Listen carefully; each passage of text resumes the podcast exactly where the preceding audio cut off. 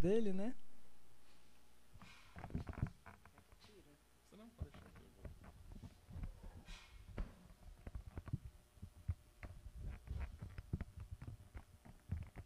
Bom, boa noite a todos e a todas.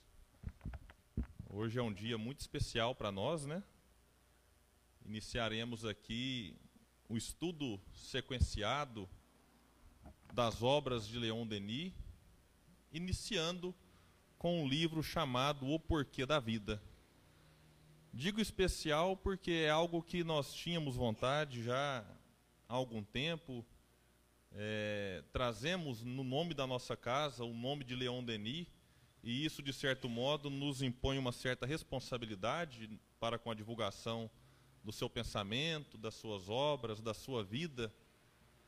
E nós vivemos um momento marcante no nosso movimento espírita por ocasião do primeiro Fórum Espírita Leão Denis, em que foi, digamos, um divisor de águas, acredito, para todos aqueles que gostamos de estudar as obras deste grande apóstolo do Espiritismo. A partir deste fórum, que foi realizado pelo nosso grupo em julho deste ano, 2018, várias iniciativas surgiram para que se divulgue mais, para que se propague mais, para que se fale mais a respeito não apenas de Leon Denis, mas também de Allan Kardec e de vários outros autores. Nós sabemos já de várias outras cidades que estão com iniciativas semelhantes à que nós tivemos aqui. Então teremos em breve mais fóruns Leon Denis em outras cidades.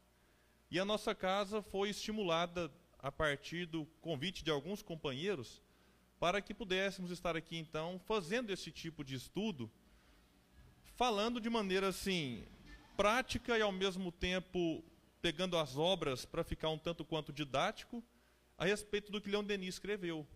Então, poderíamos ter optado por um estudo mais íntimo, sentados numa mesa, mas a princípio iniciaremos assim em forma de palestra é, e futuramente creio que novas ações serão tomadas não apenas por mim, mas por diversos companheiros aqui da casa que também, de maneira gradativa, têm tomado gosto por estudar, ler e refletir sobre aquilo que Leon Denis escreveu. E, e por que começar pelo porquê da vida, né? né? Houve algumas sugestões em torno de outras obras, mas eu acho primeiro que o título é muito sugestivo até para o momento que vivemos, né? Muitas vezes a gente sabe respostas para diversos questionamentos. Se perguntarmos para um aluno, para um estudante, por que, que você estuda? Ele vai te dizer, olha, para ficar inteligente, para me formar, né, para ter um trabalho. Aí você pergunta, mas por que, que você trabalha? Ah, para ter melhor condição de vida, para poder né, ter um lazer, ter um bem-estar, então nós sabemos respostas para essas coisas que nós fazemos. Ah, por que, que você vai, né? Falávamos agora há pouco, na academia. Ah, eu vou na academia para ter melhor saúde, para ficar com o corpo mais bonito. Ah, vai no salão de beleza, né? Ah, eu vou ficar mais bonita, ou mais bonito. Em vários casos não adianta muito, né? Mas a pessoa vai mesmo assim, é persistente, tem fé. Um dia vai dar certo. Não for nessa encarnação, na outra dá. Mas e a pergunta chave? Por que você vive? A gente não para para pensar. E não pensando nisso, a gente leva a vida no automático. Nessa vida louca, frenética, que parece que os dias ficam mais curtos, a gente faz um monte de coisa, você acaba o dia e fala, não fiz nada, porque a sensação que dá é que sempre ficou algo por fazer. E os dias vão passando, e, por exemplo, estamos já findando setembro. Daqui a pouco vem outubro, aí acabou o ano e pensamos, puxa, passar, passou mais um ano. Daqui a pouco passaram-se 10, 20, 30, e o que estamos fazendo da nossa vida? Então, por isso a pergunta é: o porquê da vida? Por que vivemos? E com este livro nós entenderemos um pouco disso. Né, Leon Denis não tem aqui o propósito de encerrar o assunto, tanto é que ele essa foi, digamos, a, a primeira obra que ele escreveu num sentido um pouco mais filosófico, e ele escreveu depois várias outras. Então aqui não está toda a resposta, toda, todo o decifrar do enigma, mas já é um pontapé inicial. E eu creio que nós espíritas ainda não conseguimos dimensionar a importância dessa obra para nós, os espíritas, e também para os não espíritas. Porque é um livro que, eu, eu vou dizer assim, ele é bem democrático. Não importa se você é espírita há 20, 30, 40 anos. Ou se você chegou no espiritismo hoje, talvez essa palestra seja a primeira que você escuta, que você assiste, ou aqui pessoalmente, ou pelas redes sociais. Não importa se você, sendo espírita há mais tempo, tem uma certa afeição e afinidade por livros de estudo. Fala, não, William, mas eu gosto de livro de estudo. Esse vai te agradar. Ou a pessoa que às vezes não gosta de livro de estudo, ela gosta de romance. Livro de mensagem, esse livro vai te agradar. Se alguém aqui quiser me contradizer, deixa para o final para eu não passar vergonha. Mas até hoje, nunca ninguém chegou e falou, William, não gostei desse livro ou não entendi essa obra. E olha que é o que eu mais indico. Não que ele seja o melhor, eu, eu não consigo responder qual é o melhor. O pessoal pergunta, qual é o melhor? Qual que você mais gosta? Mas não, não, não me coloco na saia justa dessa. Mas é o que eu mais indico com toda certeza e até hoje ninguém chegou para reclamar, para dizer que não entendeu. E eu digo isso porque já reclamaram de outros, né? Falo, William, você me indicou aquele livro, eu não entendi não. Eu comecei e parei. Eu falo, tudo bem, então leia o Porquê da Vida. Então ele agrada a todos.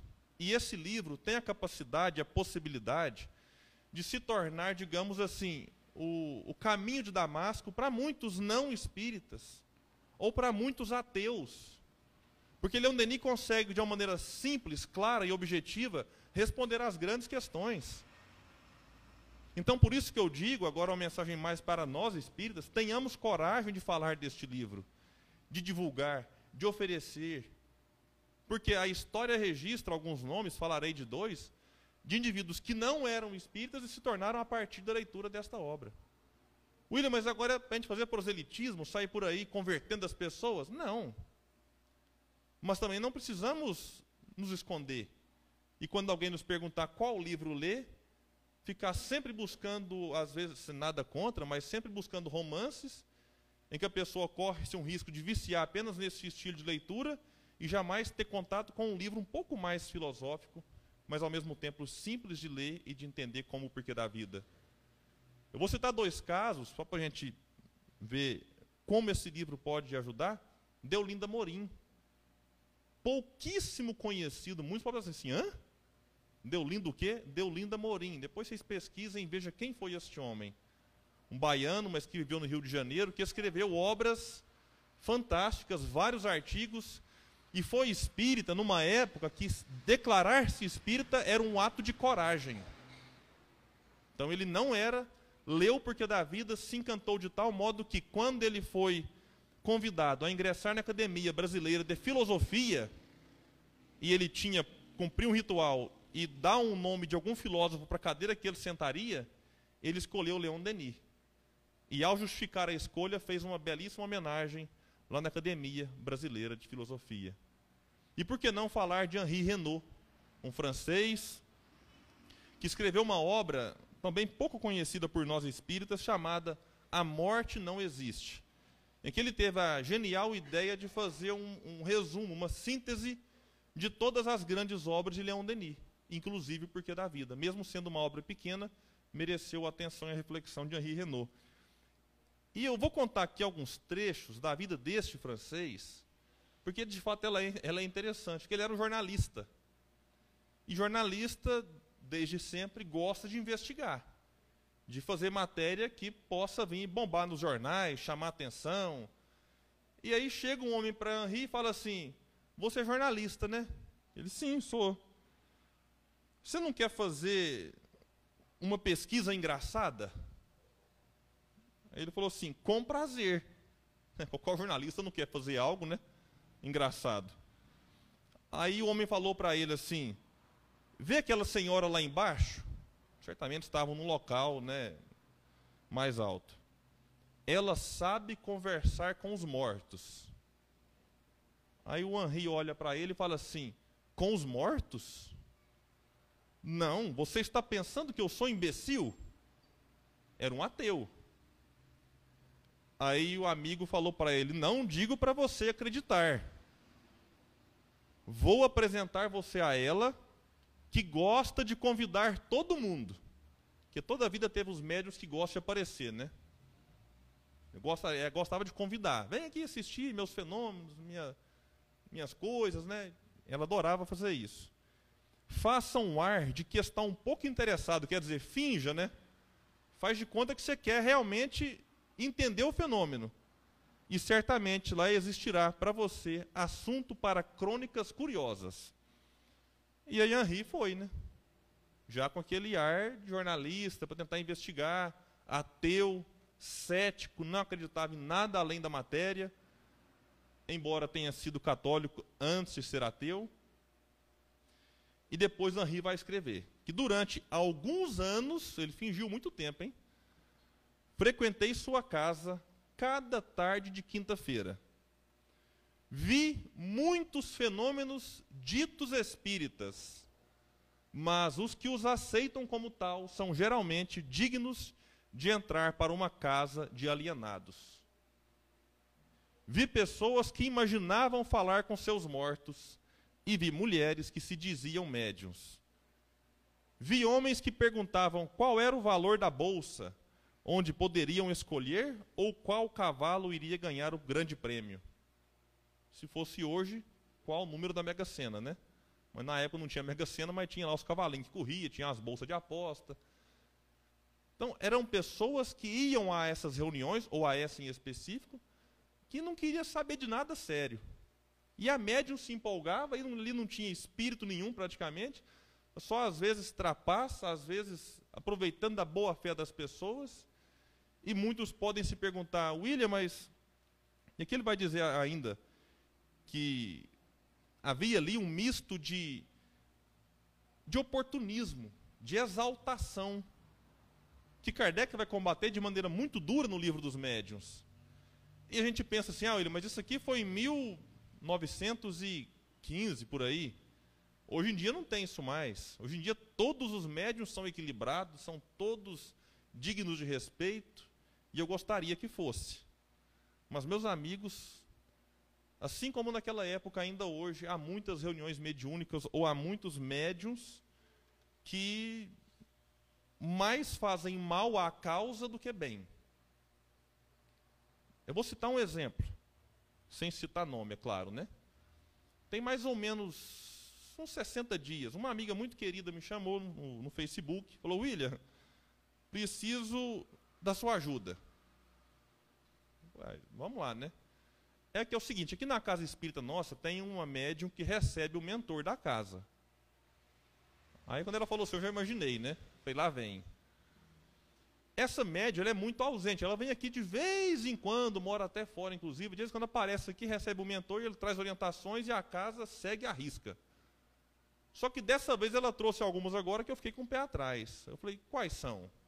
Olha, ele chegou e pediu para a gente orientar as pessoas que trazem garrafas com água para serem fluidificadas, para que essas garrafas não sejam coloridas, sejam transparentes.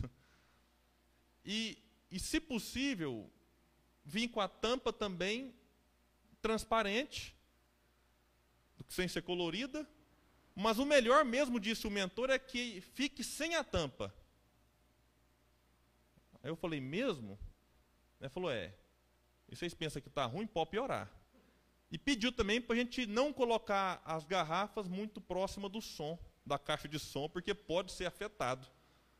Eu falei, meu Deus do céu, mas que fluido vagabundo desse centro que não consegue vencer uma barreira de uma tampa e acha que a cor vai fazer diferença na qualidade do fluido. E o problema não é nem o espírito dizer isso. Mas é as pessoas acreditar. Que é isso que é o problema. Porque falar, todo mundo fala, até papagaio fala. Aí ela falou assim: o que, que você acha que tem que fazer? Eu falei, vixe, mas você quer saber mesmo? Quero. Eu falei, olha, tem horas, e a Kardec fala isso, que para a gente não prejudicar o coletivo, a gente tem que desagradar um. para o bem da causa, esse médium deve ser alertado de que ele é vítima de uma mistificação. Ou, se não tem espírito na história, ele não é mais médium mistificado. Ele é uma pessoa que criou alguns sistemas na sua cabeça, ou ouviu dizer, e agora quer replicar aquilo na casa espírita. Aí eu falei: pergunte ao médium, para perguntar para o espírito, onde ele viu esse tipo de orientação em alguma obra séria. E eu chamo séria, por exemplo, Kardec é a base, Leon Denis, Chico, Divaldo. Porque é uma literatura muito complicada em nosso meio. A pessoa escreve ali, coloca o nome do espírito, a pessoa, o outro lê e já leva aquilo ao pé da letra e pronto, o espírito falou e não se discute, não se debate, não se analisa e toma como verdade. Isso prejudica. Prejudica e afasta pessoas interessadas no estudo da casa espírita. Eu já conversei com muitas pessoas, meus amigos.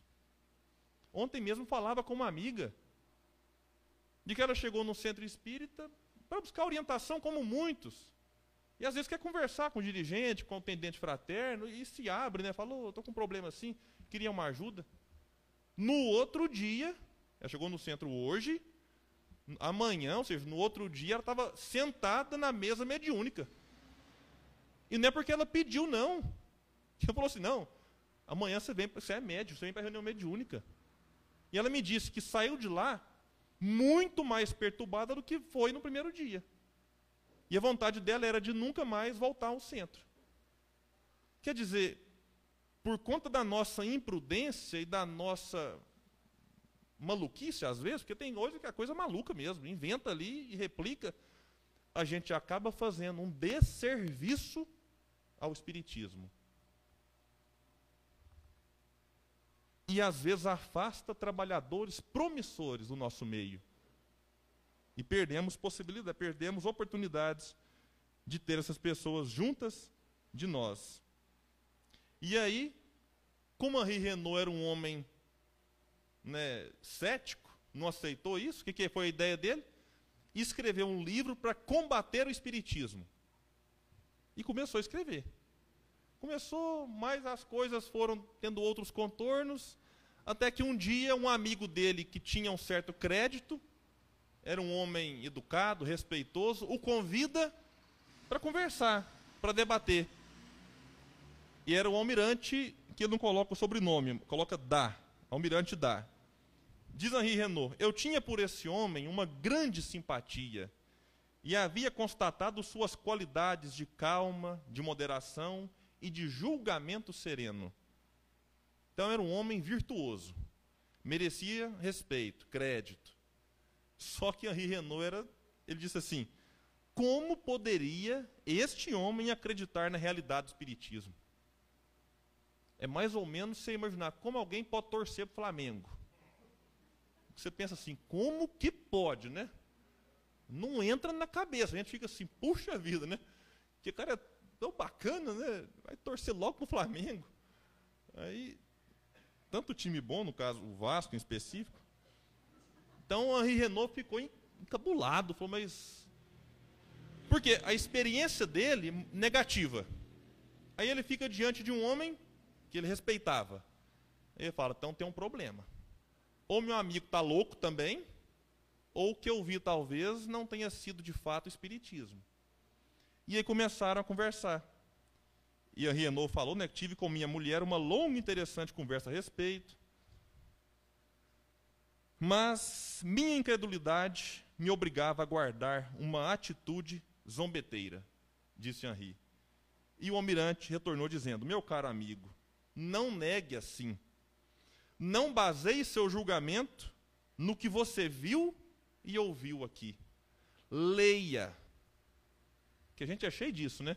Você ouviu dizer, ouviu falar, mas não lê. Em épocas de fake news é uma beleza isso, né? Você vê lá a manchete fake news e, puf, é a verdade. E não vai atrás da, da resposta, da origem, da fonte correta e verdadeira. Leia. E aí a Renault disse para ele: Não quero ler toda essa literatura de loucura. Era um homem duro, não estava disposto a ceder, não. Estava firme. Só que o amigo disse: Henri, seu dever de homem é instruir-se. Então deu que a cutucada, né? Pegue uma obra espírita. Você não é obrigado a aceitar o autor em suas conclusões. Eu achei fantástico isso. Que a pessoa pensa agora o seguinte: ah, mas é o Divaldo falou. Oh, é verdade. Então pronto. Ninguém mais discute. Divaldo falou, ponto final é a verdade. Oh, Chico psicografou. Uh, é verdade. Não vamos discutir mais.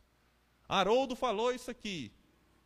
Eu vou ler de novo. Você não é obrigado a aceitar o autor em suas conclusões. Ai, mas o William falou na palestra. Ninguém é obrigado a aceitar. A doutrina espírita é uma doutrina que nos instiga a fazer até o contrário, duvidar, questionar, pesquisar, ir atrás, comparar as ideias, comparar os pensamentos. Não é uma doutrina dogmática de que se você discutir, você não é espírita como fazíamos em outras religiões. Na, na época era um pouquinho mais complicado, né? Você discutia, você ia para o foguinho. Virava espeto. William, como assim? É, era queimado vivo. Vamos usar, né? Queimado. Mas antes de ser queimado, tinha uma torturazinha antes, né? Não era só assim, ah, você contrariou, vai para o fogo. Tinha um processo. Joana Dark foi vítima disso. Tortura das mais lamentáveis, até chegar lá no fogo. Era melhor ter queimado direto, né? do que ficar sendo torturado ali seis meses, um ano. Então você não é obrigado a aceitar o autor em suas conclusões. Por exemplo, disse o almirante, depois da morte de Leon Denis é atraente como um romance, e a forma literária lhe agradará. Estou certo. Se você quiser, faça de conta que é uma obra de pura invenção. Só que aí ele mostra o livro para o Henri, eu até trouxe ele aqui para vocês verem também. Mais de 400 páginas. Aqui que o Henri fala, não estou disposto a desperdiçar meu tempo. Aí eu fiquei nervoso com o Henri, né? Falar isso num livro de Leon Denis ia chamar quase para a briga. Falei, mas como assim, Henri? Aí eu comecei a refletir. Poxa, não é fácil para a pessoa, depois de ter experienciado tantas situações, lamentáveis, deploráveis, ridículas.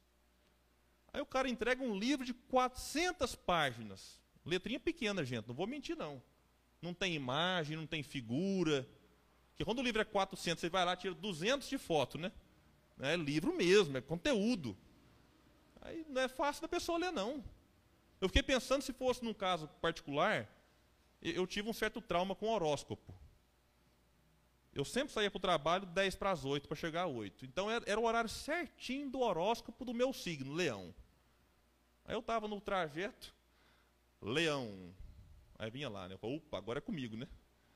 A sua cor é amarela. Aí eu olhava, roupa azul. Eu falava, e lascou, né? Tem que voltar lá em casa para trocar, mas não dá mais tempo. Então eu vou ter azar o resto do dia que eu pus a cor errada. E aí vinha aquelas coisas assim, se você é solteiro, fique atento. Pode ser que alguém interessante se aproxime de você hoje. Uma pessoa encontra quantas pessoas durante o dia, né? E se você é casado, o seu dia não será fácil, mas qual casamento que é fácil, né? sempre tem os desafios. Então sempre fui traumatizado com horóscopo. Achei, achava aquilo, ainda acho um pouco, meio ridículo assim, né? Eu fico pensando alguém chegar para mim hoje e me entregar um livro de 400 páginas para entender o signo leão. Eu ia olhar isso aqui e falar, não, meu amigo, tanto de livro, não li nem os do Chico, ainda vou ler livro de horóscopo.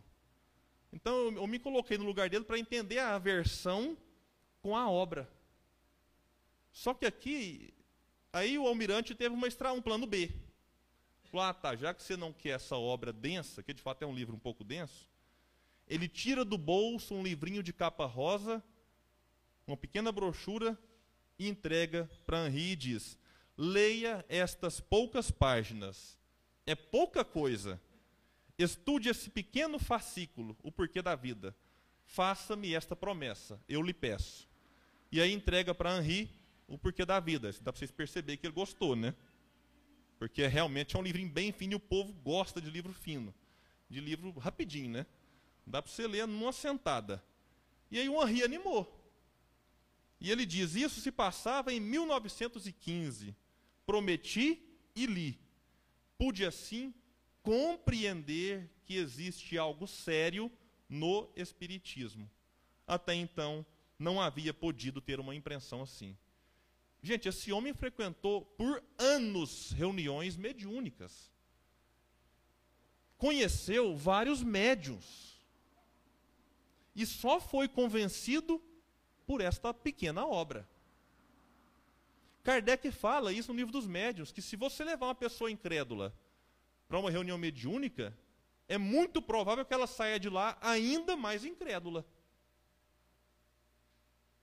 Então não é uma garantia de que ela vai lá e volta espírita, mas a filosofia da doutrina é muito forte. E Henri então se rende a ela e passa dali para frente a estudar, a divulgar e a defender numa época muito difícil, que era o início do século XX. Então citei dois exemplos, mas talvez teríamos milhares. Eu não vou dizer milhões para não ser muito audacioso, mas uma audácia eu vou ter. Esse livro foi escrito em 1885. Leon Denis havia escrito já algumas obras antes desta. São elas O Progresso, em 1880, um romance, Leon Denis escreveu um romance chamado, chamado Giovanna, muito gostoso por sinal, no mesmo ano, 1880, escreveu no mesmo ano O Médico de Catânia, e eu peço, pelo amor de Deus, gente, quem tiver esse livro, me dê ele, não me vende não, porque eu não tenho como pagar essa obra rara. Me presentei, porque ninguém sabe desse livro. Não tem mais registro. A gente sabe da existência dele porque está na biografia. Então, como aqui tem amigos né, de várias partes do mundo assistindo, e assistirão depois mais para frente, se tiver, eu imploro, né, só falta esse para ter coleção. E a gente quer saber o conteúdo que ninguém sabe. Ninguém sabe, desapareceu o livro. E ele escreveu também é, A Ilha de Sardenha e a Viagem, né, A Ilha de Tunis e a Viagem de Sardenha, que é quase um, um diário de viagem que ele fez também no ano de 1880. E em 85 lança o Porquê da Vida. Primeira edição, 5 mil cópias. Algo raro hoje em dia. Não é qualquer livro que você, na primeira edição, sai com 5 mil. Detalhe: dois meses depois, praticamente esgotado. Leon Denis manda fazer mais outra. Em 1928, nós já tínhamos publicado 160 edições deste livro. Aí eu fiquei curioso. Arrisque, pegue qualquer romance famoso e olhe lá na, na, na segunda folha, na segunda página, e veja qual edição que ele está. Aí eu perguntei para um amigo meu que é da editora Leon Denis. Falei, deixa eu te falar, esse número é assustador. Teria algo na atualidade para a gente apenas comparar? Ele falou assim: olha, William, em número de edições, não em números total, talvez Harry Potter atinja isso. É só para a gente ter uma, uma noção. É, não é que eu quero comparar Harry Potter com Leon Denis, gente. Né? É só para vocês terem de abrangência. Por ocasião da Primeira Guerra Mundial, da Primeira Grande Guerra, me parece que 50 mil livros foram enviados para o fronte de batalha, para os franceses. Então, é uma obra que tinha, tinha uma importância muito grande. E aí, depois, nós espíritas deixamos de dar a ela o valor que ela já teve. Então fica mais um alerta para que nós possamos valorizá-la. E o que, que esse livro então fala, William? Agora vamos começar o estudo, né? Porque até então nós só falamos aqui de algumas questões que permeiam a análise e o valor que essa obra tem em nosso meio. Leon Denis, logo na dedicatória, ele demonstra aquilo que foi a marca ao longo de sua trajetória enquanto escritor e enquanto orador. Diz ele: É a vocês, ó meus irmãos e irmãs em humanidade, a vocês todos a quem o fardo da vida curvou, a vocês a quem as lutas árduas, as preocupações, as provas oprimiram, que dedico estas páginas. Em resumo, gente, é um livro para quem sofre. em resumo, é um livro para a humanidade. Nossa, William, você está agourento hoje, hein? Quer dizer que todo mundo sofre? Eu acho que sim. Eu tenho a suspeita, até hoje não encontrei ninguém que não sofra. Problema familiar, de saúde, financeiro, conjugal, profissional. Todo mundo, de certa forma, está num tipo de sofrimento, gente. Uns mais, outros menos. Então, de certa forma, todos nós podemos encontrar nesse livro o amparo e o auxílio e o consolo que precisamos. Porque possam vocês neles encontrar alguns ensinamentos úteis, um pouco de luz para clarear seus caminhos. Possa esta obra modesta ser para seus espíritos entristecidos o que é a sombra para o trabalhador queimado do sol. O que é, no deserto árido, a fonte límpida e fresca oferecendo-se ao viajante sedento. Capítulo 1: Dever e liberdade. E como é um livro filosófico, ele começa questionando: Qual homem que nas horas de silêncio e recolhimento jamais interrogou a natureza e seu próprio coração, pedindo-lhes o segredo das coisas, o porquê da vida, a razão de ser do universo? Quando eu li a primeira vez, eu que sou um tanto de levar a vida assim, igual falei antes, né? Vai, vai tocando. Eu parei e pensei, ah, eu nunca parei para pensar nisso não. Só que você começa a analisar, talvez você nunca parou de maneira formal. Falar, hoje eu vou sentar aqui na grama do parque, na, na praça, e vou me perguntar qual é o, o porquê da vida. Qual a razão de ser do universo? Talvez você não fez essas perguntas. Mas muitas vezes, nos momentos de dificuldade, nós perguntamos: por que comigo? Diante dos conflitos familiares, quem nunca se perguntou: por que, que eu nasci nessa família? Ou por que, que aquela pessoa nasceu nessa família? Porque às vezes a gente se acha no lugar certo, mas o outro está errado. Fala, não, esse aqui não era para estar tá aqui. Por que, que eu nasci no Brasil? Podia ser na Noruega, na Suíça, né? tanto país bonito aí para nascer. Na França, né, Leandro? Teve lá recentemente, aí volta, nossa, nasci errado. Eu tive essa ideia também já, preocupa não. Passa, daqui a pouco você conforma. Então, qual de nós nunca se perguntou algo nesse sentido? Nas doenças graves, né? Puxa vida, tanto bandido para ficar doente, logo eu, que sou uma pessoa de bem, tem que adoecer? Ou logo agora que a vida parecia se encaminhar, aí vem essa coisa e muda toda a rota, todo o roteiro, todo o destino? E gente, é, não vou ser pessimista não, mas não vamos nos iludir não. Mundo de prova e expiação não é brincadeira. Não vamos achar que, oxa, resolvi um problema, agora é só na outra encarnação. Fique tranquilo, terão vários outros. É fatal. E é bom, né? A gente vai superando um, vem outro. A gente olha para trás e fala, nossa, aquele lá de 30 anos atrás, eu achei que eu não ia passar, e passou. E o que você está vivendo agora vai passar. Né, Virginia? No final tudo dá certo, né? Lembrei de você agora. No final tudo dá certo.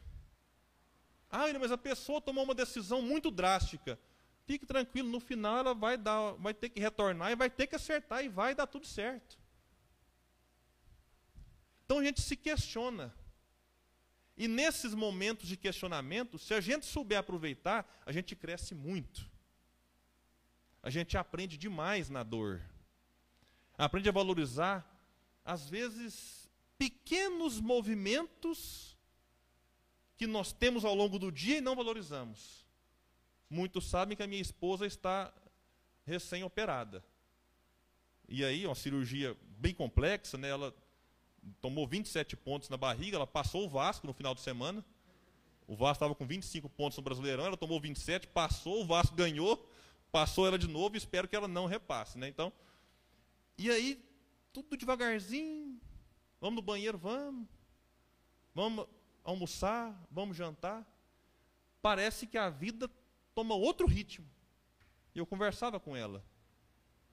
E ela falava: Nossa, agora parece que eu estou vendo as coisas por um outro ângulo, por um outro ponto de vista.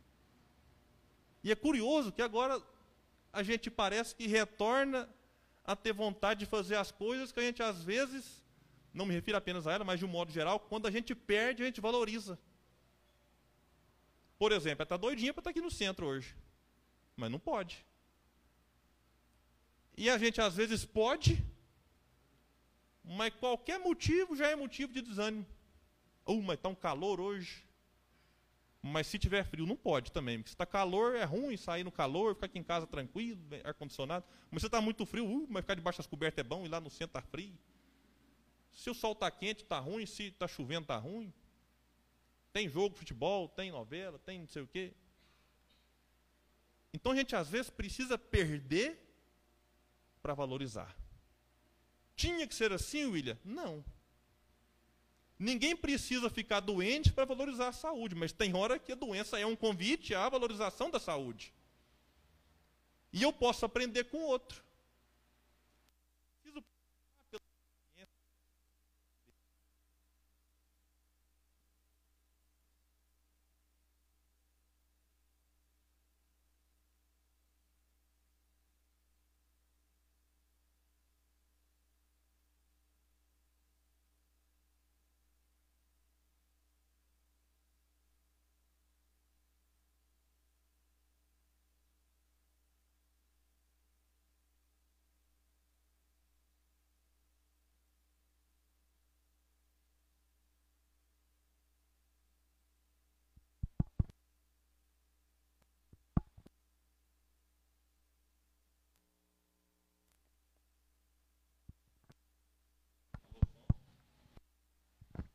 Som teste.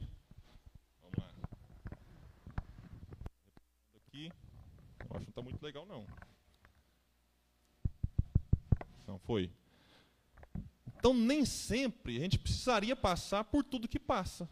Só que a nossa rebeldia em obedecer às leis divinas nos levam a caminhos mais mais mas é um convite sempre incessante para que nós regressemos e cumpramos a lei como devemos cumpri-la. Na questão da morte, por exemplo, Leon Denis vem questionar: onde está aquele que nunca procurou conhecer seus destinos, erguer o véu da morte para saber se Deus é uma ficção ou uma realidade? Aí mais uma vez eu perguntei, eu nunca perguntei isso não. Aí eu fui ler a introdução do Depois da Morte, em que ele coloca lá o seguinte: Qual de nós, diante de um ser querido, de alguém que amamos, que antes tinha olhos que brilhavam, boca que emitia sons, membros que se agitavam e que de repente está velado, inerte, não se perguntou no que aguarda a si próprio e para onde vai esse ser que amamos. E diz ele: neste encontro solene com a morte. Velório. Velório é um negócio curioso. Além do pão de queijo que tem no velório, aqui em Uberlândia principalmente, né, o pessoal vai para fazer festa, né? Virou quase um evento social. Quase não, já é um evento social, reunião de família, a gente não se pergunta às vezes, sobretudo em momentos delicados, né? Quando abre o caixão e quando fecha o caixão. Por quê? Para onde vai? Por que logo ele? Por que não outro? Então, é oportunidade de reflexão. E aí Leon Denis coloca algo mais delicado, de que a dificuldade de resolver esses problemas, a incoerência, por exemplo, do inferno, gente, o inferno é o negócio mais incoerente do mundo. Eu não encontrei nada até hoje, tem encontrado ultimamente, nada até hoje mais incoerente do que o inferno. O povo está sempre se superando, né? Porque quem criou o inferno? Tem, vamos perguntar. Tudo é obra de Deus. A gente fala aos quatro cantos, né? Tudo é obra de Deus. Ah, então Deus criou o inferno? Vamos lembrar como que é o inferno. Inferno, quem entra não sai. O que, que acontece lá, William? Queima sem se consumir. O que, que isso quer dizer? Que daqui um trilhão de anos, quem está no inferno hoje vai estar tá queimando ainda. Parar num trilhão que é para não ficar dando número, mas está lá, não vai sair nunca. Deus pode ter criado isso? Eu acho que não. Então quem criou? Ah, mas só pode ter sido Satanás, né? Só pode ter sido ele. Com a aprovação de quem? Deus aprovou? Não, ele fez sem a aprovação de Deus. Deus falou, não pode. E ele falou assim: Eu sou temoso, que o pessoal chama ele temoso, né, encardido. Eu sou temoso, eu vou fazer mesmo assim. Então quer dizer que Satanás, demônio, diabo, nome que você quiser dar, é mais poderoso que Deus? Então ele deixa de ser onipotente. Não, o negócio é que Satanás fez escondido. A gente tem que começar a pensar, né? Eu, eu penso nisso. Deus não, não prestou atenção, ele foi lá e fez. A hora que Deus viu, estava pronto. Ah, então cadê a onisciência de Deus, que sabe tudo? Tanto, o inferno não resiste a duas perguntas. Então é incoerente eu falar de Deus e falar de inferno. Me desculpem. Não dá para admitir os dois. Então, ou existe um, ou existe o outro. Agora, como é que eu vou descobrir isso se eu não pensar? Se eu não raciocinar? Então a gente vai, ah, inferno existe. Oh, beleza. Existe mesmo. fulano foi, entrou, e a hora que eu for para o céu, a passa a borracha na cabeça, não lembro mais dele. Ah, mas você amava ele? Não, mas eu no céu não quero nem saber de quem eu amava mais, não. Mas que céu estranho é esse, né? Você perde vínculos amorosos com os outros? Então, Leon Denis fala que a dificuldade de resolver esses problemas, a incoerência e a multiplicidade de teorias né, geraram consequências nefastas. Geraram uma inquietação na mente daqueles que se dispunham a, a querer algo que lhes preenchesse de fato as indagações, que lhe respondesse seus conflitos em relação a Deus. E muitos foram então empurrados para o ceticismo e para a indiferença. Tem ateu, gente, que não é ateu porque quer, tem ateu que é, né? Ele não quer a verdade, ele não quer. Tem ateu que assim o é pela falta de algo mais claro. Aí ele começa a perguntar do inferno, aí ele vê, opa, o inferno não existe. Se ele existe, Deus não existe. Então aí ele passa a negar a divindade. Então Leon Denis fala que boa parte da responsabilidade de existirem os ateus é de quem? Da religião. Ele usa um termo até pesado no outro livro, fala religião caduca, ou seja, que fica presa no passado, que não quer se atualizar, que não quer abrir para o novo, que não quer entender que o raciocínio humano avança, evolui e exige novas explicações que de fato agora possa lhes fazer sentido e lhe responder à lógica. E continua ele dizendo que, entretanto, o homem tem necessidade de saber e para isso, deve afastar-se dos sistemas pré-concebidos. Quer dizer, para o homem entender o porquê da vida, muitas vezes ele tem que se afastar daquilo que ele acreditava até então. Ele tem que abrir espaço para que novas teorias lhe sejam oferecidas, porque se ele se fecha, ele não, ele não permite a entrada disso que pode satisfazer. Que é aquele homem que que não quer. Ele fala que quer, mas não quer. Então é preciso abrir mão de sistemas pré-concebidos. Descer ao íntimo de si mesmo, ou seja, autoconhecimento. E ouvir essa voz interior que fala a todos, que é a voz da consciência. Assim tenho feito, disse Leão Denis, refleti por longo tempo Meditei sobre os problemas da vida e da morte. Sondei com perseverança esses abismos profundos. refleti, meditei, sondei. E então dirigi à eterna sabedoria um ardente apelo, e ela me respondeu, como responde a qualquer espírito animado pelo amor do bem. William, então, Deus falou com Leon Denis?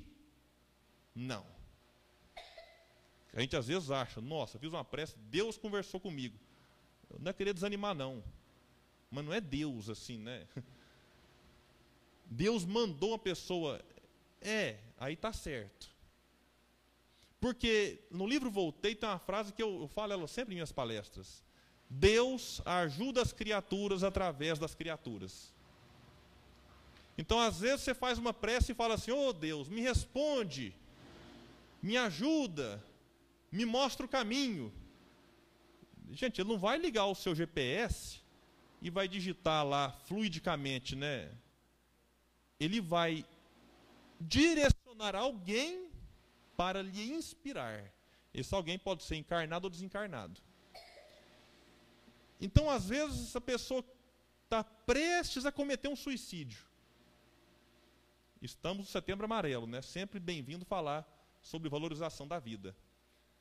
A pessoa está desanimada, sem, sem rumo, sem resposta, sem achar solução para a sua dor, e ela decide se matar. E aí ela faz uma prece. E ela pede a Deus, né, para que lhe ajude, lhe auxilie. Ela acaba a prece, o telefone toca. Ou então ela acaba a prece, passa alguns segundos, chega uma mensagem no WhatsApp, alguém, oi, como é que você está? Ou então um interfone toca, é uma visita, é uma pessoa que veio lhe trazer um carinho, uma palavra. É dessa forma que Deus age sobre nós, através de outras criaturas.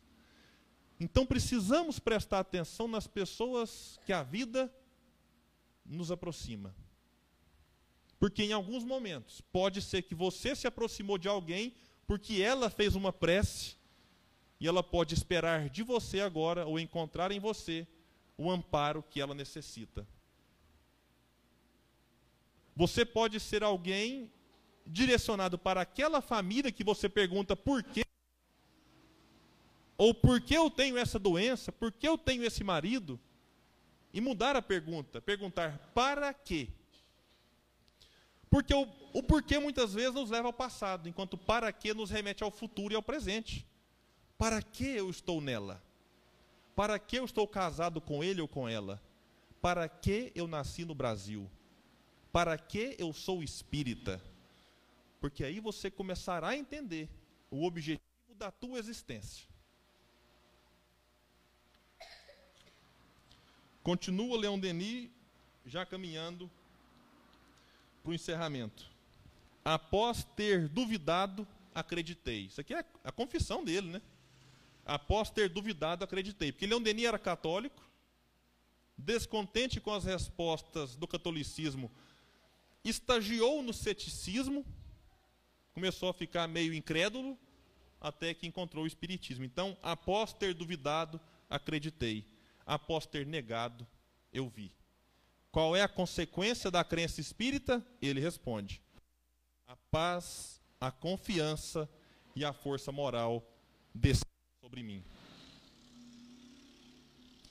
E aí ele conclui o capítulo dizendo em 1885: jamais a necessidade de luz se fez sentir de uma maneira mais imperiosa digo, como Leon Denis está atual.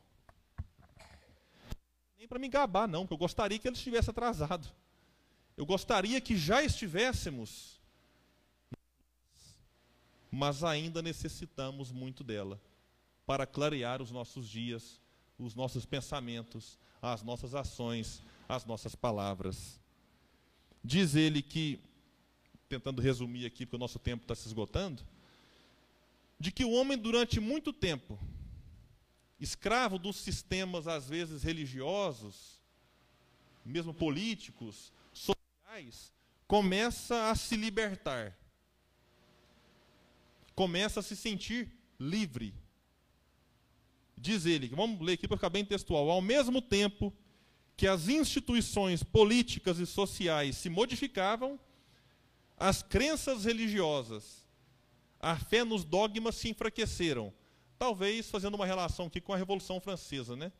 em que tanto o Estado quanto a religião deixaram de ter um papel predominante e o homem se viu mais livre para diversas coisas, claro, com a liberdade nem sempre muito bem utilizada.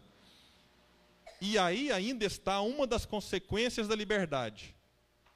A liberdade, em todos os domínios, tende a se substituir ao constrangimento e à autoridade, a guiar as nações para novos horizontes. Eu lembrei de Paulo, né? Tudo posso, mas nem tudo me convém. Somos livres para um monte de coisa mas nem tudo que é legal pode ser moral. E aí ele vai vincular aqui uma palavrinha chave para nos auxiliar. Diz ele que o direito de alguns tornou-se o direito de todos. Mas, olha o mas, para que esse direito soberano seja conforme à justiça e traga seus frutos, é preciso que o conhecimento das leis morais venha regular-lhe o exercício. Se eu quero exigir apenas o meu direito, mas sem conhecer as leis morais, eu posso me complicar. Ah, mas é meu direito. Mas pesquise antes se isso está de acordo com as leis divinas. Porque se não tiver, é preferível abrir mão do teu direito para cumprir com o teu dever. E o dever primordial é cumprir a lei divina. Porque quando eu cumpro a lei, meus amigos, eu progrido. E há uma relação entre liberdade e progresso que é impressionante. Quanto mais evoluído, mais livre. Quanto menos evoluído, mais prisioneiro de tudo. Isso vale na nossa legislação o indivíduo que não cumpre com seu dever perante a sociedade, que infringe as leis humanas, ele é o quê? Ele tem a sua liberdade restrita, de alguma maneira. E por que seria diferente em relação às leis divinas? Então, se queremos ser mais livres, tratemos de evoluir, de cumprir com o nosso dever. Porque aí sim, vai dizer Leão Denis, que a liberdade para homens ignorantes e viciosos não é como uma arma poderosa nas mãos da criança?